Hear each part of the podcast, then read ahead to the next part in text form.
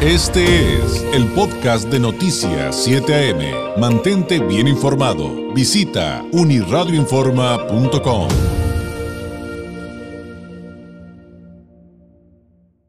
Se ha estado hablando mucho acerca de la advertencia de la Organización Mundial de la Salud del cólera y esta alerta que lanzó, pero lamentablemente esto también ha generado eh, mucha especulación, ya lo sabe, muchas fake news. Eh, muchas recomendaciones con las que hay que tener mucho cuidado porque solamente son inventos de activistas, entre comillas, que cada vez que se sientan en la taza del baño se ponen a facebookear y a publicar tonterías. ¿Qué le puedo decir? ¿Qué es realmente el cólera? ¿Qué significa esta alerta? ¿Cómo estamos en esta materia en Baja California? Quitémonos de fake news y vamos a los datos reales con quienes sí saben del tema, que son los médicos, que son los epidemiólogos eh, eh, y, todas estas áreas de, la ciencia, de la medicina, que, que, sí nos dan datos reales. Le agradezco enormemente al coordinador de vigilancia epidemiológica de la Secretaría de Salud de Baja California, al doctor Rosendo Rojas. Nos tome la llamada. Doctor, muy buenos días. Muchísimas gracias por el espacio. Eh, Podremos ir por el principio, doctor. Eh, ¿Qué es el cólera? Eh, creo que es algo en lo que, no sé si en México en general, pero aquí en esta región no hablamos mucho y muchos ni siquiera tenemos claro qué tipo de enfermedad, a qué tipo de enfermedad nos estamos refiriendo. Bueno, el cólera es una enfermedad que se transmite a través del agua y es una bacteria que se, que, se aloja en los intestinos y produce una diarrea y fiebre profusa, es una diarrea muy, muy grande. Lo bueno es que ahorita ya hay un tratamiento y con una o dos tratamientos el, cólera es controlable. Muy bien, ahora, luego de, que el director de la eh, Organización Mundial de la Salud sale y dice, hay una alerta, eh, eh, tengo entendido, de acuerdo a los textos que tenemos, que Haití es, es uno de los países que tiene este problema de manera más grave, pero dice finalmente el, el cólera, pues ha tenido ya presencia en los últimos meses, en las últimas semanas, en 27 países. ¿Qué significa, doctor, esta alerta? Sobre todo para nosotros, Baja California y para México, eh, está ligada más a los procesos migratorios que tenemos. Pero también hay que entender que los procesos migratorios de, la, de la gente que llega aquí, de Haití, de toda esta zona del Caribe, eh, no es que la persona llegue directamente, sino es una persona que viene cruzando varios países. Nosotros tenemos ya, en México hay una norma oficial mexicana que nos obliga a todas las instituciones de salud pública y privadas a una vez por semana en una llave de agua hacer una muestra en búsqueda de virus cólera. Entonces esos son reportes que se hacen de manera semanal con una búsqueda intencionada y han habido años en los que no hemos registrado casos de cólera. Creo que en México desde el 2019 no se registra ningún caso de cólera que sea eh, transmitido aquí en México. Han habido casos de cólera de personas que han llegado ya enfermas que llegan, ingresan por la frontera sur y se les detecta, pero no son casos de transmisión interna en México. En Baja California, desde el antes del 2018-19 no ha habido ni un solo caso de cólera registrado, ni siquiera casos de cólera importados. Ahí, ahí hay un dato importantísimo eh, que, que, pues nos ayuda a eliminar, doctor, y muchas gracias por ello. Pues de repente estas fake news que vemos en, en redes sociales. ¿A ustedes qué les toca? Como eh, encargados de esta área de vigilancia epidemiológica en Baja California, pues ya nos dio una parte, pero mm, eh, nos explicó una parte de, de su labor, pero ¿qué más hay conforme van avanzando este tipo de temáticas?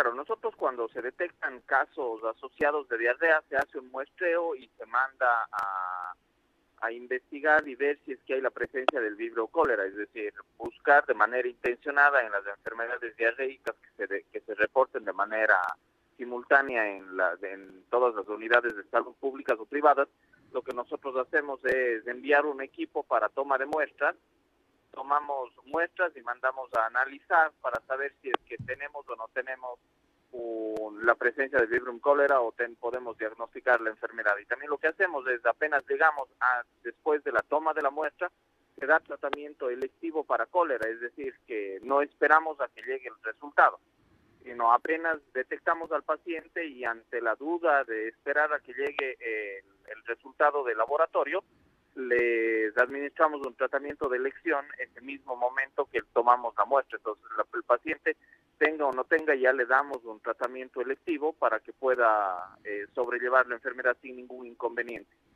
Entonces, em, si bien aquí no tendríamos, por lo que entiendo, y si no, corrígeme, doctor, mayor problema con esto, con esta alerta de, cólera en, Baja California, sí tenemos que estar muy atentos porque somos una zona de, cruce de, de, miles, bueno, podríamos decir que incluso de millones de migrantes por periodos, ¿no? Sí, nuestra alerta es, está muy bien atentos a lo que sucede en todos los albergues donde se alojan las personas que vienen de, en todo este tránsito de Centroamérica. Es lo que tenemos nosotros muy controlado. Tenemos un equipo que va de manera semanal a revisar los albergues y está haciendo búsquedas intencionadas de la enfermedad y de otras enfermedades, no solo de, de vibrio cólera.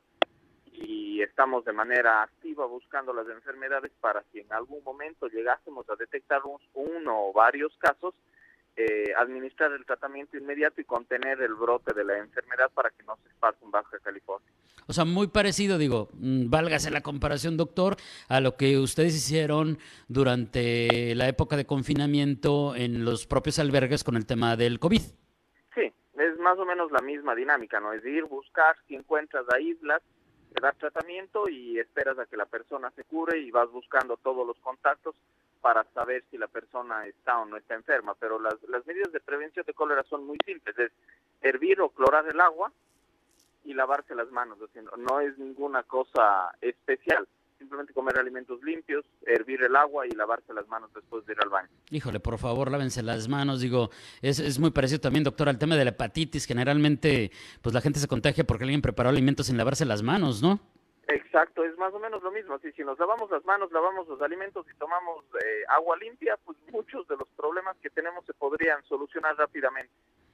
Híjole, que, perdón doctor que le diga, pero qué asco también, ¿no? O sea, qué horror, qué horror que tengamos que estar este, reiterando este tipo de, indicaciones, pero bueno, ni modo, hay que hacerlo. Em, ¿Qué pasa eh, con una persona que pudiera estar infectada de cólera y no se le da el tratamiento de la manera adecuada o de la manera oportuna? Eh, eh, ¿Cuál es el panorama que pudiera enfrentar? El, el, cólera en su época de los 90 era una enfermedad mortal. Es decir, la persona sí puede fallecer por cólera, porque la diarrea puede ser una diarrea profusa que podría ser hasta 25 litros de diarrea por día. O sea, es decir, ah, podría matar a una persona. Claro, lo mata, claro. Claro, lo matan. Ha habido muchas epidemias de cólera que, que mataron a un montón de personas. Pero ahora el, el, tratamiento es muy simple, tenemos las, las cosas necesarias y cuando la persona ya ve que, que la diarrea aumenta tanto, generalmente acude a un servicio de salud, ya sea público o privado, y ahí es donde nosotros podemos detectar esta cantidad de casos, porque tenemos una muy buena comunicación, sobre todo aquí en la jurisdicción 2, con las instituciones de salud privadas y con el hospital, toda la, red pública de salud, para que cuando hay un caso podemos detectarlo casi de manera inmediata en las, en las instituciones de salud públicas o privadas y podemos nosotros enviar a un equipo especializado para que pueda hacer el, el diagnóstico y el tratamiento de electivo en este momento. Cuando se dan este tipo de casos, doctor, ya más a manera de curiosidad, eh, ustedes me imagino que informan autoridades de otros niveles de gobierno, otras instituciones. Sí, nosotros lo que hacemos es primero investigar el caso, si se avisa a servicios médicos municipales y a la municipalidad para que hagan la búsqueda en el agua potable, porque eso no es no es patria de nosotros, a la, a CES. Eh, se avisa a nivel estatal, eh, a, Mexicali sobre lo que estamos buscando y Mexicali por su parte hace el aviso a la parte federal para poder tomar las acciones correspondientes y si se necesita una respuesta federal, pues tenemos apoyo federal en, aquí en Baja California cuando sea necesario.